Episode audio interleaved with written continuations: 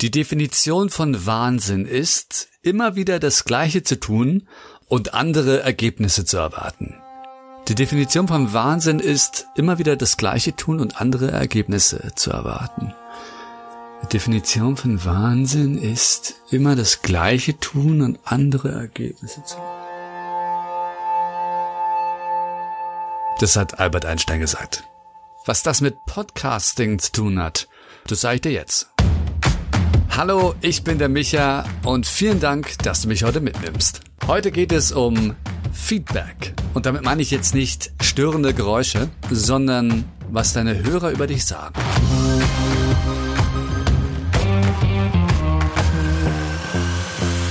Gestern hat in der Podcast-Gruppe auf Facebook Podcasts Made in Germany die Vivi etwas gepostet. Sie hat von sich selbst erzählt, sie reist gerne und sie macht gar keinen Podcast, sondern sie hört einfach gerne sehr viele Podcasts und wollte einfach in dieser Gruppe jetzt Podcasts finden, aus Deutschland, die sie regelmäßig hören kann. Und da so ein Post in dieser Gruppe sehr selten vorkommt, weil meistens sich Podcaster selbst bewerben, habe ich ihr einfach mal folgende Frage gestellt. Was muss ein Podcast haben, dass du ihn abonnierst? Und ihre Antwort hat mich sehr überrascht. Ich poste ja nun regelmäßig meine Erfahrungen und meine Meinung zu Podcasts und wie du sie besser machen kannst oder was du beachten kannst, um deinen Podcast ein Stückchen weiterzubringen, was dem Hörer wichtig ist. Und natürlich kannst du mich googeln und gucken, wer ist es überhaupt, ja, wo nimmt er das her? Und deswegen finde ich es so spannend, dass hier jemand, den ich überhaupt nicht kenne und der einfach nur Podcasts hört, so mit mir übereinstimmt. Hier ist Ihre Antwort auf die Frage, was muss ein Podcast haben, dass du ihn abonnierst? Ein Skript. Ich finde es sehr, sehr schwierig, einer improvisierten Folge zuzuhören. Ich muss ehrlich gestehen, dass ich da meistens noch vor Ende der Folge wieder ausmache. Außer der Podcast ist von engen Freunden. Ansonsten hat das sonst eher was von einer super langen WhatsApp-Sprachnachricht. Auf meinen Instagram-Post hat die Jojanne Fritz, Podcasterin, folgenden Kommentar hinterlassen. Kann ich verstehen, was sie sagt. Interessant die Bemerkung, dass sie bei Freunden zuhören würde, wenn sie einen improvisierten Podcast machen. Da steckt schon eine wichtige Botschaft drin. Bist du ein Podcast nur für Freunde und Familie oder willst du mehr Menschen erreichen? Dann braucht es eventuell etwas mehr Professionalität. Weiter geht's mit Vivis Antwort. Noch schlimmer wird's dann mit zwei oder mehreren Sprechern, die sich dann auch noch gegenseitig unterbrechen vor lauter Aufregung. Ich kann's ja verstehen, macht aber keinen Spaß zuzuhören. Dann finde ich ein Intro super wichtig. Gestern habe ich in einen neuen Podcast reingehört und der Gastgeber hat direkt ins Mikro gebölkt. Das ist Rülpsen, glaube ich, oder? Ohne Vorwarnung. Hab ich mich vielleicht verjagt? Es muss nicht immer super amüsant sein, aber damit ich ihn abonniere, muss für mich was mit drin sein. Kann ich was dabei lernen? Bringt es mir persönlich etwas, wenn ich zuhöre? Das sind so meine persönlichen Kriterien.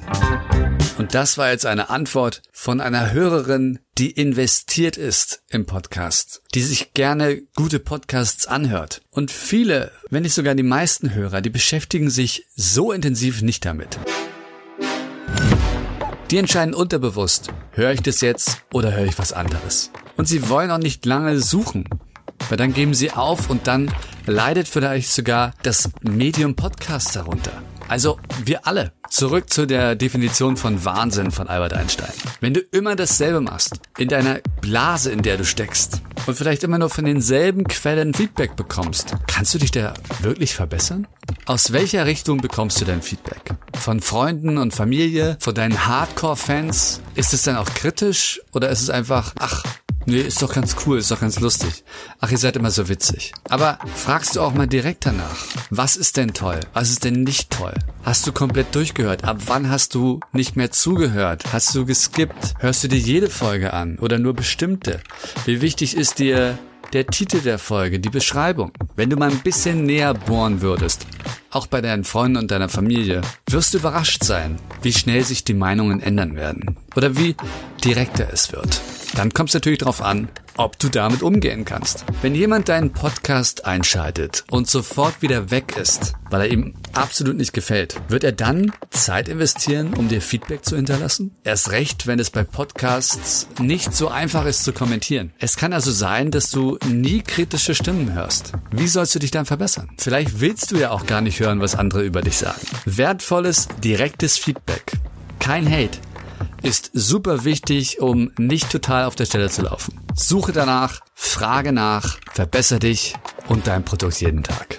Sei nicht der Wahnsinnige, auch nicht der Blinde, der Taube und der Geschmacklose. Aus eigener Erfahrung kann ich dir sagen, in seiner eigenen Blase zu bleiben und keine andere Meinung zu akzeptieren, bringt dich nicht weiter. Die Nörgler bringen den Fortschritt, um mal andere Zitate zu nennen. Und es stimmt, klar, Meinungen gewichten ist dabei natürlich wichtig. Sich selbst treu zu bleiben auch. Höre auf dein Publikum, sonst ist es weg. Auf meiner Seite michatogo.com zeige ich dir auf, was ich dir bieten kann, um dir professionelles und direktes Feedback zu geben. Klick dich rauf und lass uns reden. Bis dahin oder bis zum nächsten Mal. Ich bin der Micha. Vielen Dank, dass du mich mitgenommen hast.